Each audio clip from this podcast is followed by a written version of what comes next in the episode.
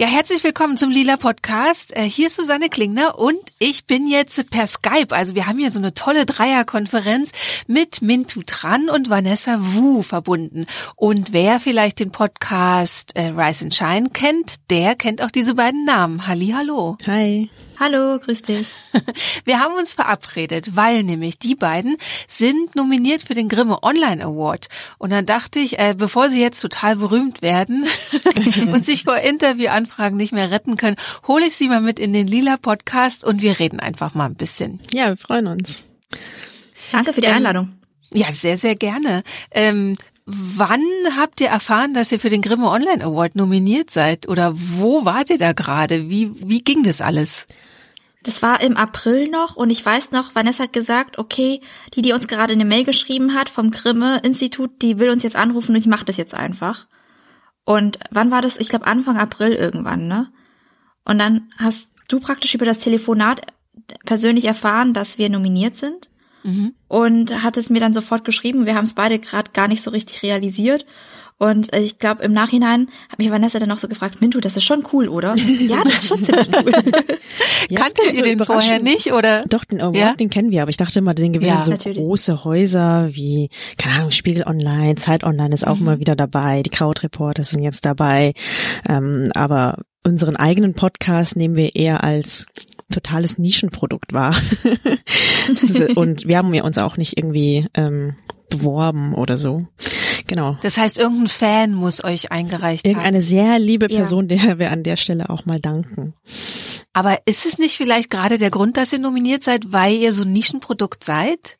Also eben nicht so ein großes Angebot, von denen es vielleicht dann auch 50 gibt und die alle so ein bisschen was ähnliches machen, sondern es gibt halt nur eben diesen einen Podcast, über den ihr ja auch mal ein bisschen erzählen könnt. Also wer vielleicht den Podcast noch nicht kennt, aber den Lila Podcast jetzt hier gerade hört, ähm, könnt ihr auch ein bisschen erzählen. Was macht ihr eigentlich bei Rise and Shine? Genau, wir haben vor ein bisschen mehr als einem Jahr damit angefangen. Wir waren beide in der Journalistenschule zusammen und wollten irgendwas zusammen machen. Die Idee war, glaube ich, anfangs sogar irgendwas nur über Essen und mit Essen zu machen, vielleicht ein Foodblog oder ähm, ein YouTube-Kanal, irgendwie sowas.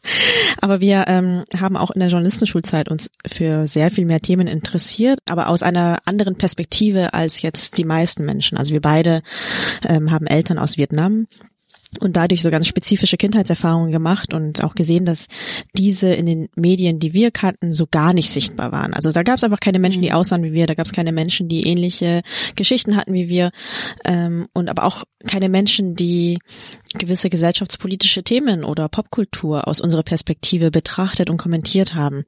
Und das hat uns immer so ein bisschen gefehlt. Und dann dachten wir, okay, wir machen einfach mal selber und gucken, was rauskommt und haben uns dann getroffen und ähm, eigentlich auch relativ konzeptlos einfach mal drei Folgen aufgenommen. Das Feedback war aber dann krass. Also ja, wir starteten irgendwie als Nischenprodukt, aber die Nische ist super aktiv. Die hat uns super schnell gefunden. Ich habe keine Ahnung, wie das mhm. funktioniert ist. Bis heute ist es mir ein mhm. Rätsel. Ich glaube, ganz viel Mund-zu-Mund-Propaganda, dass man sie Wir haben ja überhaupt Freunden, keine Werbung für uns gemacht. Genau, ich glaube, man hat seinen Freunden und Geschwistern irgendwie erzählt oder irgendwie so. Und ähm, genau, da kam sehr, sehr viel Feedback und das hat uns dann motiviert, das immer weiterzumachen und jeden Monat neue Folgen zu produzieren. Und habt ihr euch dann eigentlich über den Podcast erst so richtig besser kennengelernt oder wart ihr vorher schon total dicke? Das äh, glaube ich hätte nicht funktioniert. Also Vanessa und ich sind praktisch in der Journalistenschule auch nebeneinander gesessen. Mhm. Diese ein, zwei Jahre, die wir da waren und haben jeden Tag von acht bis 18 Uhr nebeneinander gesessen und uns jeden Tag ähm, Essen gekocht. Ähm, also wir, und ich glaube, uns ging es beiden so, dass die andere für uns das erste Mal ähm, eine Person war, der wir uns so richtig auch anvertrauen konnten, was halt so mhm. Themen von, äh, wenn es halt um Themen um Identität ging. Also so in der Tiefe konnten wir beide das noch nicht wirklich mit einer anderen Person teilen, weil wir dann doch echt äh, für unsere Herkunft recht ungewöhnliche Dinge studiert und gemacht haben beruflich. Ähm, also in meiner Bubble war Vanessa so die erste Vietnamesin, die da aufgetaucht ist. Und äh, deswegen war das auch so außergewöhnlich und wir haben dadurch uns äh, sehr schnell sehr, sehr eng angefreundet und ich glaube, ähm, ohne diese Intimität ginge dieser Podcast auch gar nicht. Mhm. Also ich glaube, es hätte nicht funktioniert, wenn sich zwei Fremde irgendwie begegnet wären, die zwar denselben Hintergrund hätten, ähm, aber dann praktisch dann darüber reden. Das äh, vieles funktioniert auch da, dadurch, dass wir wissen, was die Geschichte der anderen ist und welche Erfahrungen die andere gemacht hat. Ne, ihr redet ja tatsächlich schon sehr persönlich, ne? Also wirklich viel über Herkunft, über wie fühlt sich was an, wie erlebt man irgendwie so den Alltag und das stimmt schon. Da braucht man natürlich auch so ein Vertrauen einfach zu anderen, ne? Mhm. Wir haben ja auch überlegt, ähm, wollen wir uns zum Beispiel ausweiten und wie viele Perspektiven wollen wir noch rein? Wollen wir vielleicht sogar den Stab abgeben und gucken, ob andere Personen zum Beispiel auch mit moderieren und ein ganz großes Team werden? Wir sind da noch ein bisschen zögerlich, weil an sich ähm, wollen wir das ja fördern, dass es einfach mehr Geschichten aus der asiatischen Diaspora gibt. Mhm. Aber im Moment ist es einfach gerade so, dass wir eben durch diese Freundschaft, die übrigens auch über den Podcast, glaube ich, nochmal gewachsen ist, noch viel mehr, ähm, mhm. dass das unsere Möglichkeit ist, überhaupt ja so in die Tiefe zu gehen mit den Themen und wir das irgendwie auch gerade schön finden, dieses Vertrauen. Ähm, und die Leute kennen uns auch irgendwie mittlerweile. manchmal werden wir auch gefragt oder manchmal gibt es die Hinweise, wieso ähm, wir jetzt ein wirtdeutscher Podcast sind.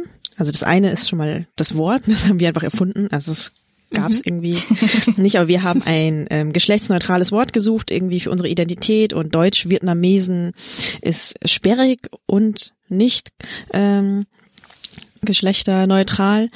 Äh, ja. Hatten wir keine Lust, das irgendwie immer so lang zu machen. Und wir Deutsche fühlte sich irgendwie so ein bisschen natürlicher an für uns, aber natürlich ist es irgendwie auch eine total enge Schublade. Aber andererseits sind wir halt nur zwei Menschen mit unseren spezifischen Biografien. Wer sind wir, die irgendwie jetzt plötzlich für alle Asiatinnen und Asiaten in Deutschland zum Beispiel sprechen sollen? Also wir bleiben irgendwie in der relativ kleinen Nische, laden aber alle ein, irgendwie uns zuzuhören, versuchen da auch irgendwie insofern inklusiv zu sein, dass wir Begriffe erklären, die zum Beispiel vietnamesisch sind und andere nicht verstehen könnten oder ganz andere Perspektiven auch einzubinden. Und ähm, genau, versuchen dann eher durch Workshops oder den persönlichen Austausch mit anderen Minderheiten zum Beispiel, deren Geschichten auch ähm, zu befördern oder zu promoten, sodass es einfach lieber viele Geschichten gibt, anstatt dass wir versuchen, so eine eierlegende Wollmilchsau zu werden.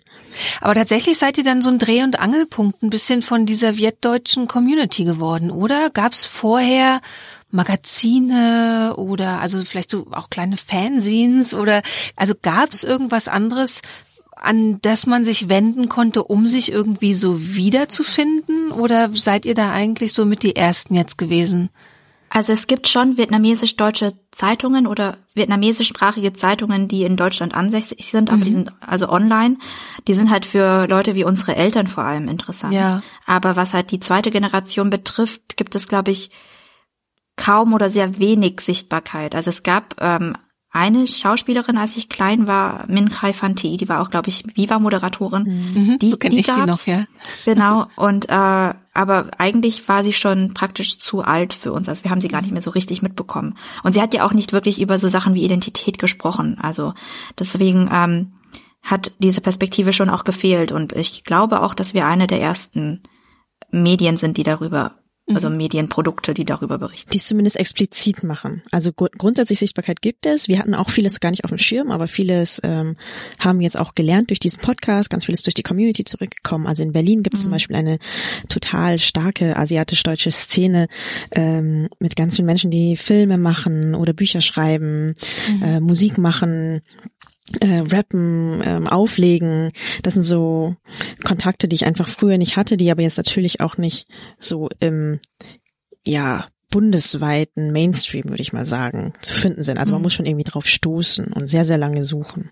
Ja, ich stelle mir das toll vor. Ähm, also eben, dass ihr einerseits könnt ihr so eine Anlaufstelle sein für ähm, Wirtdeutsche und gleichzeitig entdeckt ihr selber erstmal so diese ganze Community und und euch eröffnet nochmal so ein neuer Kosmos. Ne? Also wenn ich mich erinnere mit, also der Lila Podcast war jetzt nicht so das erste feministische Medium, was ich gemacht habe. Wir haben ja vorher schon die Mädchenmannschaft gemacht und da war das dann aber auch so, dass man plötzlich gemerkt hat, es gibt voll viele junge Frauen, die bloggen und die sich ihre Gedanken mhm. machen. Man ist nicht alleine mit seinen komischen äh, feministischen Einstellungen, die in, im eigenen Umfeld vielleicht alle total weird finden, äh, weil vor zehn Jahren gab es halt eben einfach diese öffentlichen Debatten über über Frauengeschichte, Frauenemanzipation, über diese ganzen feministischen Sachen, über die wir heute reden, ähm, gab es so nicht. Und so stelle ich mir das auch vor, dass sich so ein Universum plötzlich nochmal öffnet. Ja, voll. Und ich mhm. merke gerade, wir haben vorhin eine vergessen, und zwar Danger Bananas, äh, ja. die wir auch in der dritten Folge hatten. Ähm, das ist so die eine Bloggerin, die ich glaube ich damals gelesen hatte ähm, mhm. und die wirklich auch Themen wie Identität und Banane sein, also außen gelb, innen weiß angesprochen hatte und auch mal über ihre Familie gesprochen hatte oder geschrieben hatte. Das fand ich super spannend, aber darüber hinaus nicht so viel und es ist super schön, so, sich so eine Community aufzubauen. Also ich glaube, das mhm. war gar nicht mal etwas, das wir irgendwie beabsichtigt hatten. Also wir haben, wie gesagt, erstmal einfach relativ konzeptlos aufgenommen, ähm, verstehen aber jetzt den Podcast auch so ein bisschen als Community-Projekt, weil wir irgendwie auch gerne vorstellen wollen, was es sonst noch so gibt, was an uns herangetragen wird. Aber ich kann zumindest für mich sagen, dass ich dadurch irgendwie auch nochmal selber eine Community gefunden habe und auch irgendwie so ein Zuhause vielleicht. Also mhm. über diesen Podcast kann man dann ganz gut mit anderen Leuten connecten. Es ist ja nicht nur so, dass die irgendwie zu einkommen, sondern man ist dann da und dann ähm, wissen die Leute teilweise, ah, du machst auch diesen Podcast, dann hat man plötzlich so ein Gesprächsthema und ähm, ja, so eine Gemeinsamkeit und kann dann einfach mit fremden Menschen reden und äh, viele auch sind unsere Freunde geworden inzwischen. Ja, ja. Ich glaube, Vanessa, du in Berlin, du wirst ja auch regelmäßig angesprochen beim Bubble Tea holen, oder? Ja, genau. Also ich werde sogar mittlerweile in der Öffentlichkeit angesprochen. Das sind ganz, also man muss dazu sagen, ich bin jetzt nicht so berühmt, aber es sind so ganz spezifische ne, Blasen, ähm, ja. wo man sich ähm, trifft. Also Bubble Tea Läden sind ja einfach generell so ein Ort, ähm, ja, wo viele asiatische junge Menschen vor allem hingehen. Das ist total popkulturelle, äh, popkulturelle Hotspot, würde ich mal sagen. Und ja. da ist die Wahrscheinlichkeit auch hoch, dass mich dann irgendwer kennen. ich glaube aber, dass es tatsächlich immer wichtiger wird und dass das auch immer mehr Leute erkennen, dass Podcasts ein super Medium sein können, um so Communities ähm, einerseits aufzubauen und andererseits so abzubilden. Und dieser Community-Gedanke, dass man den eigentlich gar nicht unterschätzen kann. Also ähm, wir haben uns ja jetzt auch gerade bei der Republika wieder gesehen und dann mhm. hat der Haus 1 mit dem Konzept für Maschallah ähm, auch diesen Podcastpreis gewonnen und das funktioniert ja auch genau so mhm. über eine Community. Also dass ganz viele Leute sagen, ich möchte, dass diese Geschichten erzählt werden, die für mich Alltag sind und die einfach ähm, für andere Leute vielleicht ganz fremd sind und oder für wieder andere Leute genauso ihr Alltag sind und und die das bisher aber einfach nicht abgebildet finden. Ne? Also ähm, ich bin gar nicht so überrascht von der Grimme Online Award Nominierung wie ihr vielleicht, ähm, aber freue mich total und will jetzt auch unbedingt die Adresse sagen. Es gibt irgendwie keinen Shortcut oder so zu der Abstimmungsadresse. Das ist tatsächlich einfach ähm, www.grimme-online-award.de slash Voting. Ja. Ich glaube, so müsste man hinkommen. Aber das ist ja eh schon relativ kurz. Ähm, wir sagen immer einfach googeln. Kann man auch machen, genau. Oder in, in, der Suchmaschine eurer Wahl. So, keine ja, Werbung hier. Weil tatsächlich sind dann da so die ganzen Angebote vorgestellt. Man kann bei drei äh, Angeboten dann insgesamt ein Häkchen setzen und muss nur soweit ich es gesehen habe, Name und E-Mail-Adresse eingeben und dann war es das schon. Ich glaube sogar E-Mail-Adresse reicht, also Name muss man gar nicht hinschreiben. Genau. Und dann, äh, es wird sogar irgendwas verlost. Ich habe schon wieder vergessen, was da verlost wurde. Ich habe aber ein Häkchen gesetzt, als ich abgestimmt uh. habe. genau. Man kann was gewinnen, wenn man abstimmt. Also geht mal an alle zu grimme-online-award.de slash voting und äh, stimmt für Rise and Shine ab und guckt, was euch da sonst noch so gefällt. Also es gibt eine ganze Menge schöne Angebote. Da gibt es auch ganz viele Angebote, die sich mit, mit, Politik auseinandersetzen. Und euch will ich jetzt auch gleich mal noch kapern, mit mir über Europa zu reden. Weil nämlich ja demnächst die Europawahl ansteht. Und wir haben im Lila Podcast zum Beispiel noch gar nichts gemacht über die Europawahl. Mhm. Und jetzt dachte ich, echt, es wird höchste Zeit, ähm, dass wir darüber reden. Ist es bei euch schon Thema? Beschäftigt ihr euch schon mit der Europawahl? Ähm, ich glaube beruflich auf jeden Fall, weil wir beide ja bei Nachrichtenmedien arbeiten oder Nachrichtenredaktionen und äh, da ist auf jeden Fall schon ein Thema ist, die Wahlprogramme vorzustellen und sich das ein bisschen anzugucken ähm, und den Wahlkampf anzugucken. Aber ich muss sagen, persönlich ist es bei mir noch nicht so wirklich angekommen. Also der, ich glaube, der Wahlkampf um Europa wird auch nicht immer so laut geführt wie halt so ein mhm. Bundestagswahlkampf. Und äh, deswegen bekommen das auch viele Leute nicht so aktiv mit. Ja, die Wahlbeteiligung ist immer brutal schlecht, immer ja, so die ist brutal 50 Prozent höchstens. Ne? Mhm. Ja, wenn man auch vor, vor, allem die Zahlen so in der Generation von Vanessa und mir anguckt, so die 25 bis 29-Jährigen sind wir bei, sogar bei unter 40 Prozent, soweit ich weiß. Ja, äh, die jungen Frauen ist am allerschlechtesten. Ja. sehr doof. Ja. Spiegelt halt ein generelles ähm, Politikinteresse unter gerade Jungfrauen oder Frauen wieder. Das ist total traurig, es erschreckt mich jedes Mal. Ja. Ähm, überrascht mich aber auch jetzt nicht so wahnsinnig, wenn mhm. Politik einfach nicht so sehr für Frauen gemacht ist. Und damit meine ich jetzt gar nicht mal so sehr, dass da nicht äh, in Anführungsstrichen Frauenthemen oder so vorkommen. Frauen. Frauen interessieren sich ja trotzdem irgendwie auch für andere Themen, sondern dass die Ansprache gar nicht da ist. Ich meine, ich langweile mich ja selber, wenn da nur alte weiße Männer und gefährlicher Begriff im Nieder-Podcast vielleicht nicht, ähm, einfach über irgendwelche Dinge reden, die so ganz weit von meiner Lebensrealität und meinen Interessen ja. weggehen. Was ich aber schade finde, mhm. weil wenn wir uns angucken, jetzt speziell bei Europawahl, ähm, wie ist die Lage im Mittelmeer, wie geht's den geflüchteten Menschen, mhm. da sehen wir halt auch, ähm, dass zum Beispiel die, die am meisten leiden, sind eben die ähm, weiblichen Geflüchteten oder ähm, eben die nicht cis-männlichen Geflüchteten. Das sind die Menschen, die dann auch noch vor Libyen versklavt werden und auf der Flucht auch sexualisierte Gewalt erleben. Wenn wir uns Klimaschutz angucken, das sind so Dinge, die werden gerade europaweit von jungen Frauen eigentlich ähm, angetrieben. Oder mhm. Mindestlohn, das ist auch eine Sache, die ähm, vor oder nicht vor allem, aber auch sehr stark von der Frauen profitieren können. Das heißt, die Themen sind irgendwie so alle da, aber das stimmt, ähm, sie werden nicht so, die Ansprache ist nicht so, dass man sich wirklich dafür interessieren sollte oder könnte äh, naja, ich habe, ähm, habt ihr den Valomat gemacht? Mhm. Weil ich habe neulich mal die Fragen im Valomat beantwortet und war auch so echt überrascht, was für Themen da auftauchten. War mhm. dann auch über mich selber überrascht, bei welchen Themen ich so eine sehr klare Meinung habe und sehr schnell klicken kann und andere Themen, wo ich so dachte, äh, ja, äh, wenn ich jetzt mehr wüsste, könnte ich irgendwie eine Meinung dazu haben, könnte irgendwas klicken. Hab auch ein paar Mal auf Weiter, also man kann ja auch klicken, äh, mhm. überspringen, äh, was mir persönlich vor mir selber echt peinlich war, weil ich das nur geklickt habe, wenn ich einfach keine Ahnung hatte. Ähm, und eigentlich denke ich auch so, oh, man müsste sich wirklich mit diesen Sachen viel mehr auseinandersetzen.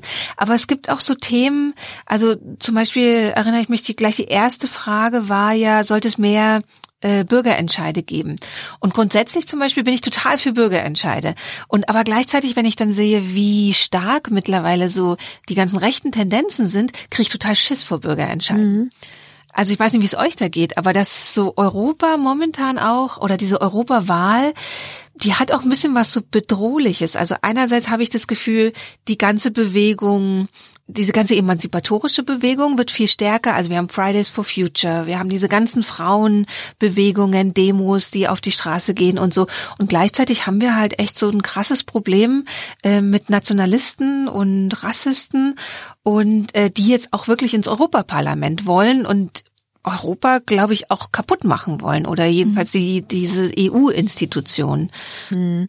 Also die, den, die Umfragen nach könnten sie ja sogar auf ein Viertel der Sitze kommen. Das finde ich wirklich hm, besorgniserregend. Ja. Und gerade rechte Parteien mobilisieren immer wieder stark für Volksentscheide.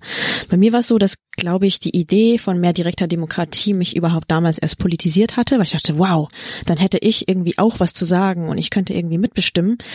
Ähm, ich bin mittlerweile keine Freundin mehr von vielen Volksentscheiden. Ich, mhm. Das hat angefangen mit Brexit vor allem, wo ich gesehen habe, ähm, dass Menschen auch einfach getäuscht werden können durch falsche Kampagnen und jetzt äh, sitzen wir in diesem Dilemma. Ähm, wo die Briten auch nicht mehr wissen, so wie kommen wir aus der EU raus, aber wir müssen irgendwie raus, weil wenn wir nicht raus wollen, dann ist es ein wahnsinniger Schaden für die Demokratie, weil man dann einfach, weil alle die Leute, die für Leave gestimmt haben, also raus aus der EU, die können natürlich sagen, ja, toll, jetzt wie funktioniert das jetzt? Jetzt machen wir so viele Referenten, bis das Ergebnis kommt, das euch passt. Also mhm. natürlich ist es nicht so. Man kann schon argumentieren, naja, ähm, das damalige Referendum fand unter äh, fragwürdigen Prämissen statt, aber das kann man ja immer behaupten. Also ich, ich sehe schon, warum die Bevölkerung da an anti ist und warum auch die PolitikerInnen ähm, in Großbritannien da anti sind. Und inzwischen denke ich, es gibt so gewisse Sachfragen, die sind so groß und so wichtig, dass die repräsentative Demokratie für mich Sinn ergibt, weil es Leute sind, die sich Vollzeit damit beschäftigen, was nicht heißt, dass sie das vielleicht sehr, sehr viel differenzierter tun, aber es ist zumindest ihr Job und wir können sie dafür verantwortlich machen ähm, mhm. über andere Wege. Ja, ich denke gleich, habe gleich zwei Fragen so, die ich euch stellen will im, im Kopf. Ich stelle sie einfach mal beide und wir versuchen an beide zu denken. Und zwar das erste wäre so, ähm, weil wenn man zum Beispiel sieht bei den Statistiken, dass die gerade die jungen Frauen so wenig wählen, ja, was ja eigentlich so die kleinste die kleinste Aktion ist, sich demokratisch zu beteiligen, ja, also mhm. wählen zu gehen. Und da würde mich interessieren, ähm, die, euer, euer politisches Denken entsteht es eher durch, durch den Job oder auch diskutiert ja auch zum Beispiel in der wertdeutschen Community da ganz viel. Also ist Politik da ein Thema? Und ähm, das Zweite, was ich noch, also die Frage, die sich daraus ergibt, ist auch, dass wenn du jetzt über so Repräsentation sprichst, also wenn man jetzt Frauen ähm, zum Beispiel sich anguckt, wie sind die repräsentiert auf europäischer Ebene oder überhaupt auf politischer Ebene, ist natürlich nicht so doll. Ähm, also es könnte alles irgendwie noch so ein bisschen besser sein. Und genau das gleiche Problem haben wir ja wieder mit Repräsentation von Minderheiten. Mhm. Also, wenn man sich das Europaparlament anguckt, das ist jetzt auch nicht so bunt. Also ist das, ist das ein Thema oder ähm, ein Problem, mit dem ihr euch beschäftigt? Oder also beides, sind beides so Themen für euch? Ähm, ich glaube bei der zweiten Frage vor allem, ich habe mal diesen Spruch gehört, ähm, hast du einen Opa, schick ihn nach Europa. Also was ähm, heißt das? Ja, wenn wir uns halt so prominente EU-Politiker der letzten Jahre mhm. angucken, Günther Oettinger zum Beispiel und so weiter, ähm, die dann halt, der dann halt Digitalpolitik macht und dann über mhm. 70 Jahre alt ist, glaube ich. Ja. Das ist halt einfach, das ist, das nimmt einem, das nimmt ihm halt einfach keiner ab. Und ähm, ich glaube auch, dass ähm, Frauen überhaupt nicht apolitisch sind oder junge Frauen. Ich finde viele junge Frauen in meinem Umfeld sehr, sehr politisch und die haben schon sehr viele Meinungen zu vielen Themen, setzen sich auch sehr für Umweltschutz ein und achten darauf, dass sie ähm, nachhaltig leben und nachhaltig einkaufen und so weiter. Also sie haben schon sehr viel, viele Positionen und sehr viele Meinungen. Ich glaube einfach, dass sie sich in dem derzeitigen politischen Institutionen und in den Parteien einfach nicht wirklich wiederfinden. Mhm. Und ich glaube, das ist ein riesiges, riesiges Problem, vor allem auch in Europa. Hm, und gerade unter Minderheiten, da fühlt man sich ja noch weniger ja. repräsentiert. Wobei es bei der ähm, wir deutschen Community ja nicht so schlecht ist, weil es gab Philipp Rösler. Ähm, Stimmt. Man, also man darf seinen Einfluss wirklich nicht verkennen. Ähm, wir haben uns nämlich, wir haben mal eine Politikfolge gemacht und dann so überlegt, boah, vietnamesisch-deutsche Menschen, die sich irgendwie für Politik interessieren oder sich politisch äußern. Und uns ist eigentlich nur als Scherz so eigentlich Philipp Rösler dann eingefallen, haben wir dann äh, interviewt. Aber der hatte auf die vietnamesische Community und auch die Vietnamesen in Vietnam haben, einen mega Einfluss gehabt. Also wenn wir da oder ich mhm. da unterwegs bin, dann werde ich von allen möglichen Leuten, so Taxifahrern, Verwandten, Bekannten darauf angesprochen. Der ist da irgendwie voll der ähm, Star und hat irgendwie vielen Menschen gezeigt, dort vor allem, aber hier auch immer wieder. Ähm, ja, sogar wenn man so aussieht, kann man es in der Politik irgendwie weit bringen. Also wird er total bewundert. Und ich glaube, dass das macht was. Also wenn du jemanden siehst, der mhm. irgendwie also wenn du noch nie jemanden so gesehen hast, der irgendwie so aussieht wie du in dem Bereich, in den du vielleicht gerne gehen würdest, und, ähm, dann denkst du vielleicht von Anfang an, schaff es sowieso nicht, aber vielleicht kommst du halt gar nicht erst auf die Idee, da überhaupt reinzugehen. Mhm. Ähm, mhm. Und ich glaube, das ist ein Riesenproblem. Also ich sehe nicht, dass innerhalb von unseren Communities sehr, sehr viel über Politik diskutiert wird, eben auch auf einer anderen Ebene, wie Mintu so ein bisschen gesagt hat, also vielleicht mehr so auf ähm, Konsumebene zum Beispiel. Aber ich glaube deswegen nicht, dass das irgendwie verloren ist. Oder nicht nur Konsumebene. Viele sind auch in Vereinen zum Beispiel engagiert, ähm, mhm. machen humanitäre Arbeit ähm, für Vietnam oder ähm, sind auch so ganz ähm, belesen oder Community-Arbeit, gehen in Tempel, manchen religiös, gibt ähm, viele Christen, aber auch Buddhisten zum Beispiel, Genau, also so grundsätzliche Bereitschaft, sich mit Dingen so auseinanderzusetzen, mit sich und seiner Umwelt und seiner Umgebung und seinen Mitmenschen, die ist total da, aber sie jetzt irgendwie auf so etablierte politische Bahnen zu lenken, schwierig. Hm. Ich glaube halt auch eine Schwierigkeit einfach vor allem für unsere Eltern war, dass sie halt einfach nicht die deutsche Staatsbürgerschaft mhm. hatten, ne? Mhm. Ähm, also sehr, sehr lange nicht und ähm, einfach auch von politischer Teilhabe ausgeschlossen waren. Sie konnten ja mhm. einfach nicht wählen. Und deswegen also wie kannst du jemandem vermitteln, sich für Politik zu interessieren und das, was auch selbst Lokalpolitik, das, was sie direkt betrifft, wenn sie das eh nicht mitbestimmen können?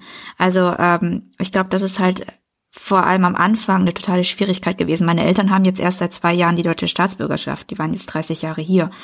Also ähm, ich glaube halt, wenn du Menschen, selbst wenn sie so lange eingewandert sind schon wie meine Eltern, ähm, nicht diese Möglichkeit gibt, zumindest auf lokaler Ebene mitzubestimmen, ist halt ganz schnell so eine Einstellung dann da, okay, aber dann, was, warum sollte mich das dann interessieren? Voll.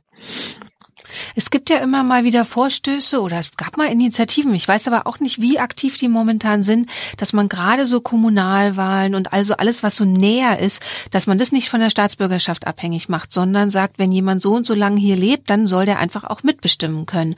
Ähm, aber ich weiß gar nicht, wie da momentan so ähm, der Energiepegel ist, sage ich mal. Also ob das noch aktiv ist, ähm, aber eigentlich wäre ja wäre ja gerade eine gute Zeit dafür, habe ich das Gefühl, weil es ja insgesamt darum geht, ähm, mehr Mitbestimmung zu ermöglichen, mhm. mehr Repräsentation mhm. überall zu schaffen und so. Also das wäre doch jetzt eigentlich mal wieder ein guter guter Zeitpunkt da, dass da mehr passiert, ja. Ja, aber das reicht halt irgendwie auch nicht. Also Mitbestimmung ist so die mhm. eine Sache, aber damit haben wir ja nur, was für Juristen die formale Gleichheit nennen. Ähm, es ist ja auch so, dass beim, also dass mit Einführung des Frauenwahlrechts deswegen trotzdem nicht irgendwie alle Frauen wählen gehen, ja. ähm, nur weil es re rein rechtlich möglich ist, sondern ähm, was auch passieren müsste, wäre diese Leute auch aktiv einzubinden, sie auf ihre Möglichkeiten aufmerksam zu machen, eine passende Ansprache irgendwie zu finden, Leute gezielt zu fördern und wenn es dann später zum Beispiel auch in die Parteien geht, dass wenn Leute sich auch aufstellen lassen, ähm, dass es da nochmal Fördermöglichkeiten gibt. Man kann über sowas wie Quoten nachdenken, wenn man das richtig ernst meint mit der Förderung von, äh, es müssen ja nicht mal gleich so Menschen of Color sein. Also ich rede auch nur von Frauen zum Beispiel schon dass sie ähm, Fördergelder kriegen von ihrer Partei, also eine Parteifinanzierung, um gute Kampagnen zu machen, Unterstützung kriegen, dass irgendwie die anderen auch auf sie aufmerksam machen, dass es die eben auch gibt und also es ähm, klar auf jeden Fall schon die Möglichkeit eröffnen, dass man es überhaupt macht, aber irgendwie dann auch ähm, ernst nehmen wäre irgendwie wichtig. Alles andere wäre halt super kurz mhm. gedacht. Na, da werden auch wieder die Communities eigentlich unterschätzt total. Mhm. Also, weil eigentlich jetzt, also wenn man jetzt mal so ganz, ganz rational so eine Denke sich überlegt, dann würde man ja sagen, ähm, ich stelle jetzt so ein buntes na, Kabinett ist es nicht. Wie sagt man denn? Ähm, also meine Wahlliste mhm. ist so bunt wie möglich, weil ich mit jeder Person eine andere Community abholen kann. Also eigentlich wäre es voll der schlaue Move. Eigentlich ja, aber ich glaube, dass Menschen of Color so in Deutschland und europaweit gar nicht so als MitbürgerInnen mitgedacht werden. Also äh, man stellt sich Europa einfach noch relativ, Europa oder Deutschland relativ homogen weiß vor. Und ja, es sind auch viele Menschen ausgeschlossen, also rein wahlrechtlich, aber ähm, auch die, die nicht ausgeschlossen sind, sind ja trotzdem nicht ähm, im politischen Bild so sichtbar.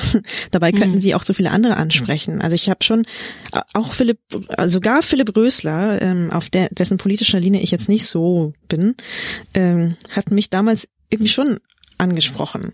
Ich habe zumindest darüber nachgedacht. Ich habe ein bisschen mehr über diese Partei einfach nachgedacht. ja. ja, wie ist es denn bei euch eigentlich so generationenmäßig? Ähm, also ich vermute, dass ihr euch als Europäerin seht. Davon gehe ich jetzt einfach mal aus oder also widersprecht mir gerne. Aber wie ist es eigentlich für eure Eltern, also die ja aus Vietnam gekommen sind? Ähm, empfinden die sich als Europäerinnen und Europäer? Ähm, wisst ihr das? Habt ihr mit denen mal da diskutiert, weil für uns, also unsere Generation ist ja schon so, Europa ist einfach, also man nimmt sich eher als zum Beispiel Berlinerin oder als Bayer oder als ähm, Kölnerin, Kölner irgendwie wahr ähm, und dann als nächstes als Europäerin oder Europäer. Aber würde mich total interessieren, ob wie es euren Eltern da so geht. Ich glaube, also ich habe mit meinen Eltern jetzt nicht aktiv darüber gesprochen, aber wenn ich sie so einschätze und aus anderen Gesprächen, ich weiß, dass sie sich vor allem noch als Vietnamesen sehen. Mhm. Also sie sehen sich auch noch gar nicht wirklich als Deutsche. Mhm. Sie sehen ihre Kinder als Deutsche, also mich, und sie sehen ähm, ihre Heimatstadt, also meine Heimatstadt als ihre Heimat inzwischen auch an. Also sie wollen da auch nicht mehr weg, aber sie haben immer noch so ein, eine Schwierigkeit, sich als Deutsche zu identifizieren, geschweige denn als Europäer. Und ähm, deswegen glaube ich gar nicht, dass sie dann, was Europa angeht, so interessiert sind dran, weil das für sie noch weiter weg ist. Also sie hatten erstmal diesen Kampf, sich in der deutschen Gesellschaft zu integrieren und anzupassen und dazu zu gehören. Und dann auch noch dieses, diese größere Ebene, diese abstraktere Ebene von Europa, ist dann noch mal ein Schritt, den sie, glaube ich, noch nicht gegangen sind. Ich weiß aber nicht, wie du das einschätzt, Vanessa. Hm.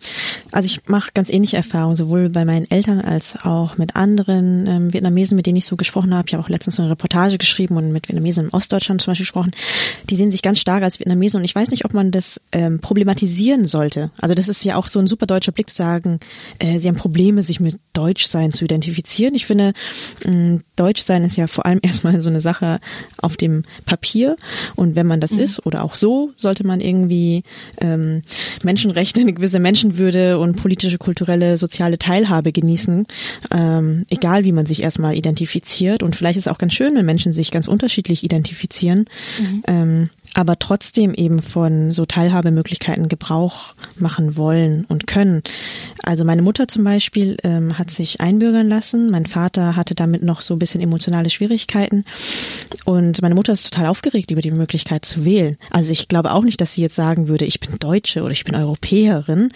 Aber ich glaube, mhm. meine Eltern, also ihr Identitätskonzept, das funktioniert so ein bisschen anders. Ich glaube, es geht viel über Ahnen und so kulturelle Dinge wie Essen, ja. Sprache und so weiter.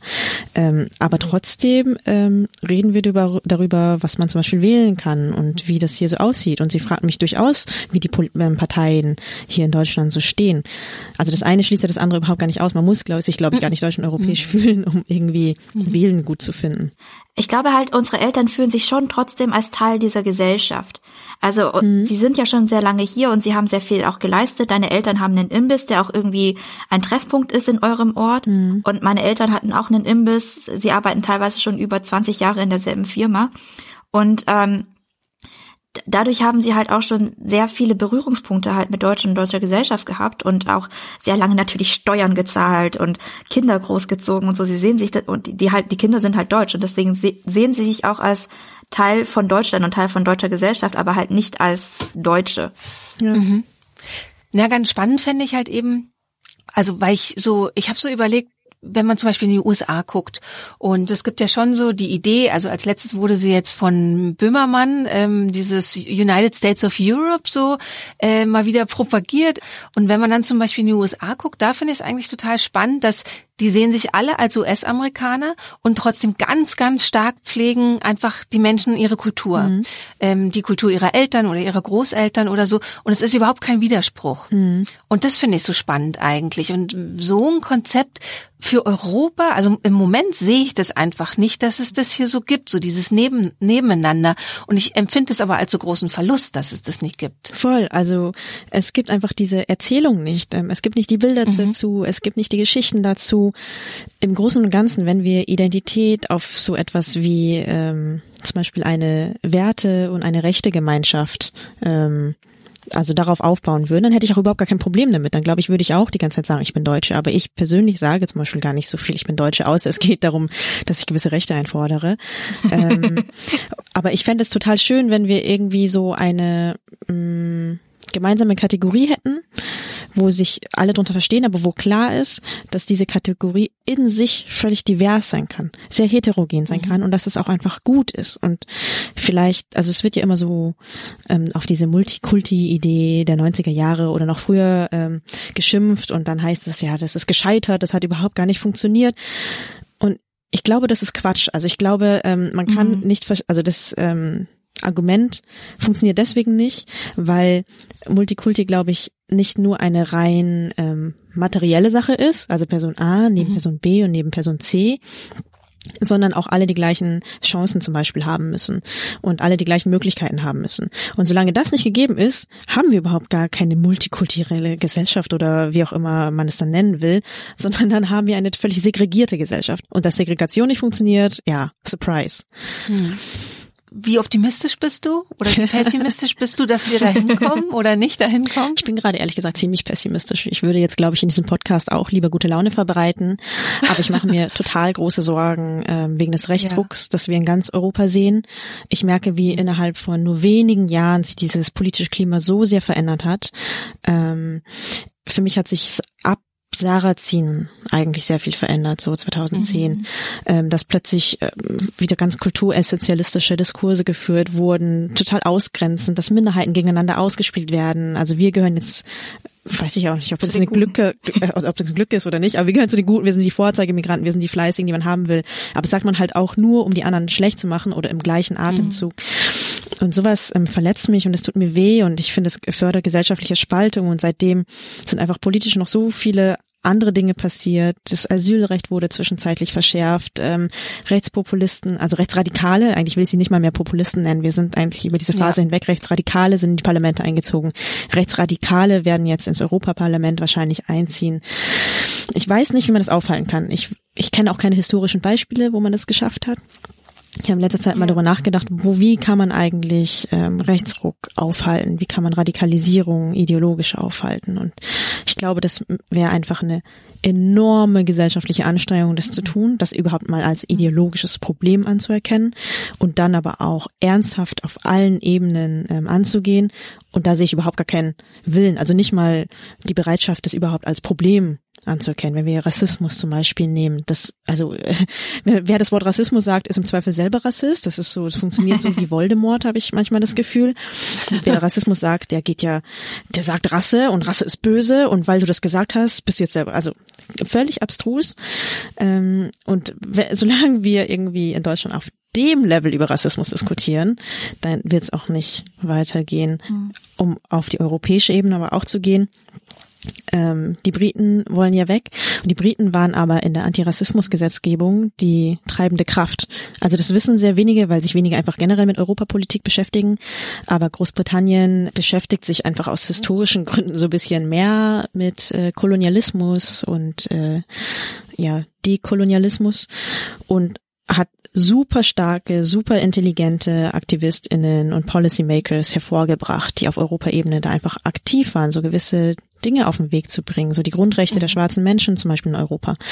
Ähm, und sobald die Briten aber wegfallen, fällt auch diese komplette Expertise weg. Und diese Expertise mhm. stellen aber nicht die anderen Länder zum Beispiel, weil, genau, das gar nicht erst als Problem anerkannt wird. Ich weiß auch gar nicht, ob ich das ähm, der Rechtsruck seit äh, der sogenannten Flüchtlingskrise ähm, als so ein neues Problem sehe.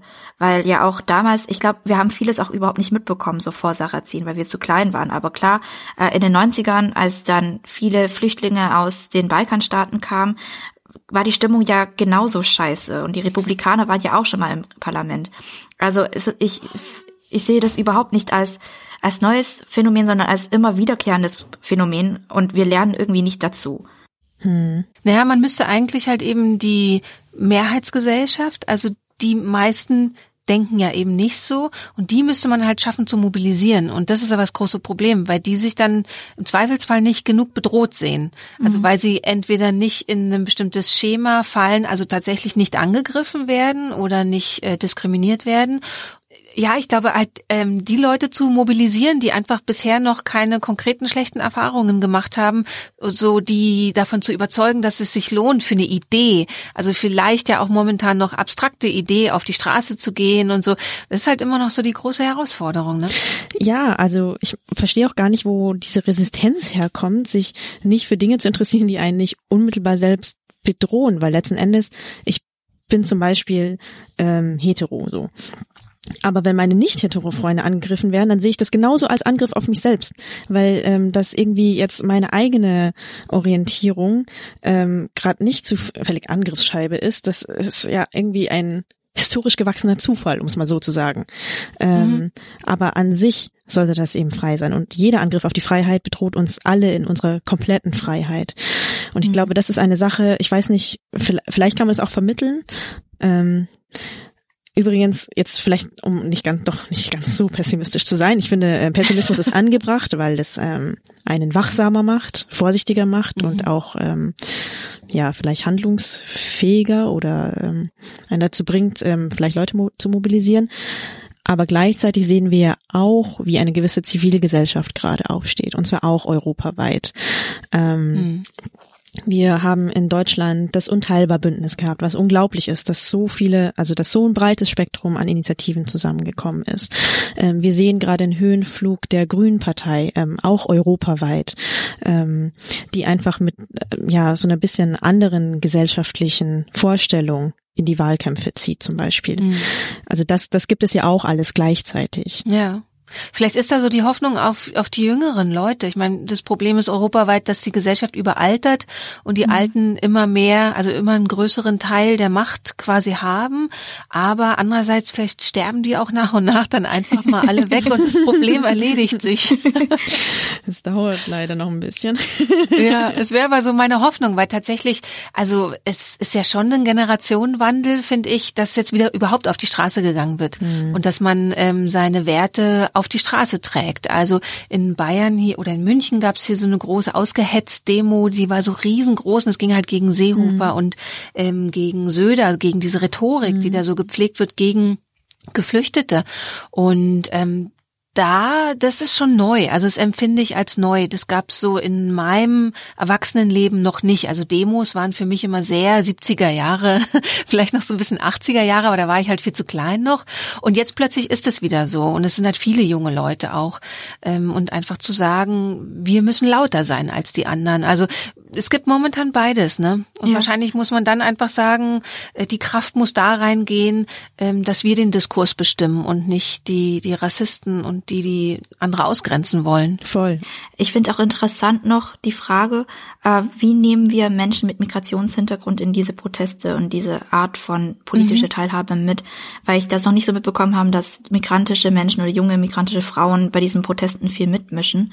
Ähm, ich glaube auch, dass es einen auch frustrieren kann, wenn man sieht, okay, ich existiere, ich bin Multikulti sozusagen und das funktioniert eigentlich. Also ich arbeite hier, ich habe hier ein Leben, ich zahle hier Steuern, ich äh, bin irgendwie schon Teil dieser Gesellschaft und dann wird einem von irgendwie so der äh, den Zahlen bei den Wahlen, wenn die AfD irgendwie in meinem Heimatort 15 Prozent hat, ähm, gesagt, ja, aber wir denken, Multikulti funktioniert nicht. Das ist, ich glaube, allein schon diese Zahlen sind dann so eine Ablehnung, ähm, dass halt viele junge Menschen mit Migrationshintergrund dann auch irgendwie frustriert. Und ähm, mhm. das ist halt dann die Frage, wie nehme ich diese Menschen mit und ähm, begeistere sie auch wieder für Politik und für politische Ideen und für Europa. Indem man zum Beispiel mhm. Leute, also indem man Probleme irgendwie auch als gemeinsame Probleme sieht. Also wir sehen ja, mhm. Fridays for Future ist riesengroß, ähm, aber die Gesichter, die man dazu sieht, sind halt irgendwie auffällig, blond und bürgerlich. Nichts gegen diese Menschen, mhm. ich freue mich total, dass sie das machen. Ähm, mhm. aber es kommt irgendwie natürlich auch aus einer bestimmten Ecke, die ich früher persönlich abschreckend fand. Also ich verstehe, warum man sich dem nicht so angehörig fühlt, weil wenn man zum Beispiel ähm, als Arbeiterkind aufwächst und dann irgendwie auch noch die Eltern Nachkriegsgeneration sind und einfach nicht viel Geld hatten und einfach ähm, für sie Essen so eine ganz bestimmte Bedeutung gespielt hat und man dann zum Beispiel ähm, mit viel billigem Essen, ähm, viel billigen Klamotten, billigen Marken und viel Fleisch zum Beispiel groß geworden ist und sich dann anguckt, wie diese ja super Menschen letzten Endes, die auch noch super Angelegenheiten auf die Straße gehen. Das, das fühlt sich halt es fühlt, fühlt sich weit weg an. Das ist einfach so. Ähm, und aber das heißt ja nicht, dass man selber nicht betroffen ist von diesem Problem. Also weil ähm, Klimawandel uns ja trotzdem letzten Endes alles alle betrifft. Also der Klima, das Klima macht ja keinen Unterschied ähm, nach Hautfarbe zum Beispiel oder Geschlecht. Aber da kann man auch noch gucken, wie kann man die Leute mit einschließen, einfach ein bisschen ja so besser. Bündnisse irgendwie schaffen. Ne? Also ich mhm. hatte vorhin ein paar Sendungen, die ähm, Penelope Kemekenigedu hier in der Sendung, die hat bei in München den Frauenstreik mit organisiert und die haben zum Beispiel auch ganz bewusst geguckt, wie können wir Frauen aus dem Arbeitermilieu, ähm, migrantische Frauen mhm. mit einbeziehen und so weiter und so fort und ähm, tatsächlich auch dann die Freiheit immer zu lassen, zu sagen, sucht eure eigenen Formen. Mhm. Also wie könnt ihr euch am besten ausdrücken? Weil ich habe dann auch oft das Gefühl, es muss halt Kompromisse geben, es muss dann manchmal auch Konsens, dass man sagt, so, was machen wir jetzt zum Beispiel am 8. März? Und dann fühlen sich vielleicht viele auch dann schon dadurch wieder nicht mitgenommen, weil sie sagen, es ist gar kein, gar nicht meine Ausdrucksform. Ähm, wenn wir da irgendwie mhm. hinkommen könnten, dass sich alle ermutigt fühlen, die Art zu sprechen, wie sie sprechen, mhm die Art zu protestieren, wie sie protestieren. Und es ist dann manchmal eben nicht so diese hochakademische Verargumentierung, ja, das, sondern es kann auch dann was ganz anderes sein. Ähm, aber ich meine, ich überlege jetzt, was wir an der Stelle hier machen können. Also wir, würde ich sagen, wir rufen jetzt einfach alle auf, sowieso, dass sie wählen gehen und sich ermutigt fühlen und und dass man, also was ja auch in der feministischen Szene so wichtig ist, dass man sagt, du hast eine Stimme hm. und du darfst diese Stimme benutzen. Also wir haben ja auch vor kurzem auf einem Panel zusammengesessen bei der Subscribe, das kann ich nochmal verlinken, wer es nicht gehört hat, war aber auch ein lila Podcast, bestimmt haben es viele von euch gehört. Ähm, da hatte die Alice das, glaube ich, gesagt in der Diskussion, die hm. Alice von Feuer und Brot, dass sie gesagt hat, man kapiert ganz lange nicht, dass man überhaupt was sagen darf. Hm. Und das ist ja tatsächlich so ein ganz wichtiger Punkt. Also ihr dürft was sagen und sagt was und ähm, nutzt auch eure Stimme bei der Europawahl auf jeden Fall. Ja, und wer nicht ähm, zur Wahlkabine gehen kann, aus welchen Gründen auch immer, gesundheitlich oder weil man gerade unterwegs ist, es ist super easy, Briefwahl zu beantragen. Ich habe das auch gemacht. Ich konnte es einfach ähm, googeln, schnell Namen, Adresse eingeben und habe ein paar Tage später meinen Wahlbriefschein gekriegt und jetzt auch schon eingeworfen. Also es ist wirklich also ich finde, es ist auch, ist auch ähm, dass man äh, da nicht hingehen kann, kann keine Ausrede sein. Und wählen ist ja auch nur eine politische Ausdrucksform von vielen, aber ich glaube, so die grundlegendste und ähm, die mit allen anderen einhergehen muss. Ähm, mhm. Ich kenne ja auch viele Leute, die sagen, ja, aber man kann sich auch irgendwie anders politisch äußern und nicht wählen. Aber dann finde ich es wirklich schwierig, so ähm, irgendwie zum Beispiel sehr starke Kritik an Institutionen zu äußern, weil diese Institutionen, das muss man ja auch sehen, die brauchen Stimmen. Also jetzt mhm. gerade im Europaparlament ähm, ich habe da auch irgendwie mal länger ein Praktikum gemacht und man, also sobald man irgendwie irgendwas mal mit Politik gemacht hat oder im Parlament, dann geht's nur noch um Mehrheiten. Und es geht äh, mhm. darum, wie Debatten geführt werden, wer kriegt wie viel Redezeit, ähm, wer kriegt ähm, wie viele Stimmen, um neue Ge äh, Gesetze auf den Weg zu bringen. Und wenn wir als Wählende nicht dafür sorgen, dass ähm, gewisse Mehrheitsverhältnisse herrschen, dann das ist, dann geht damit halt ein Rattenschwanz an anderen Dingen einher. Und dann, dann nützt es, glaube ich, nichts mehr, nur auf der Straße zu stehen und zu brüllen. Man muss schon irgendwie so im Herzen, im Zentrum der Macht auch anpacken. Ich habe damals auch vor zwei Jahren, als meine Eltern das erste Mal wählen durften bei der Bundestagswahl, bin ich auch ganz feierlich mit denen am Sonntag aufgestanden. Wir haben schön gefrühstückt. Meine Eltern haben sich schön angezogen, sind dann in die Wahlkabine gegangen. Und ähm, da war dann der Bürgermeister da und der kannte uns und ähm, ein paar von meinen Lehrern waren Wahlhelfer und ähm, dann hat man halt gleich das Gefühl gehabt, irgendwie dazu zu gehören. Und das kann ja auch sehr schön sein. Also ich würde alle einladen, auch irgendwie wählen zu gehen und auch mal in die Wahlkabine, weil das auch mal ein anderes Gefühl ist, irgendwie zu gucken, hey, das ist ja die Schule nebenan und da sind die Leute um da nebenan, die dann irgendwie auch ein Gesicht bekommen. Das ist irgendwie auch sehr schön. Dann, also wir hoffen, dass ähm, die, die ganze deprimierende Teil, den wir jetzt in der Sendung hatten, euch nur aufrüttelt und ähm, jetzt nicht total deprimiert, sondern wirklich euch nur wach macht, wie Vanessa gesagt hat. Ähm, und dass wir euch jetzt äh, dann gut aktivieren können, dass ihr wirklich wählen geht. Und wir werden im Lila Podcast ganz sicher nach der Wahl drüber sprechen, wie das gelaufen ist, was es bedeutet und so weiter und so fort. Und für die Sendung danke ich euch, Mintu und Vanessa, ganz, ganz sehr, dass wir gequatscht haben miteinander. Danke für die Einladung. Und ich drücke euch ganz, ganz doll die Daumen danke. für den Grimme Online Award. Ihr müsst alle abstimmen da draußen. Genau, geht zweimal wählen, Europawahl ja. und Grimme Online Richtig. Award. Beides, richtig wichtig. Das ist die große Wahlsendung hier. Ja, genau. Also, ciao, ciao. Tschüss. Tschüss. So, und wenn wir jetzt schon dabei sind, was Kreuzchen und Häkchen und was weiß ich angeht, lasst uns gerne doch auch einen Kommentar bei iTunes unter dem Lila Podcast da. Das hilft immer anderen, den Podcast zu entdecken. Und wenn wir zum Beispiel über den Podcast twittern oder bei Instagram was schreiben, freuen wir uns immer, wenn ihr das wiederum mit anderen teilt oder wenn ihr Freunden und Bekannten vom Lila Podcast erzählt. Und wir freuen uns natürlich auch über eure Unterstützung finanzieller Art. Wie das geht, findet ihr auf www.lila-podcast.de slash unterstützen. Dort sind alle Möglichkeiten aufgeführt. Ich bin Susanne Klingner. Wir hören uns bald wieder. Bis dahin.